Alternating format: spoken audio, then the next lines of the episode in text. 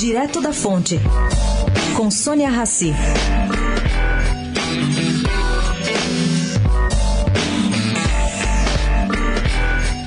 O presidente Michel Temer já tem praticamente pronta para mandar ao Congresso uma proposta que simplifica a legislação sobre inovação tecnológica, setor que é cuidado em parceria pelo CAPES, no Ministério da Educação, e pelo CNPq na Ciência e Tecnologia. A ideia que está em discussão há mais de 60 dias é acabar com um emaranhado de burocracias que atrapalham as empresas e prejudicam muito os resultados na ponta final. O foco central do texto é conectar mais a iniciativa privada, a universidade e os centros de pesquisa.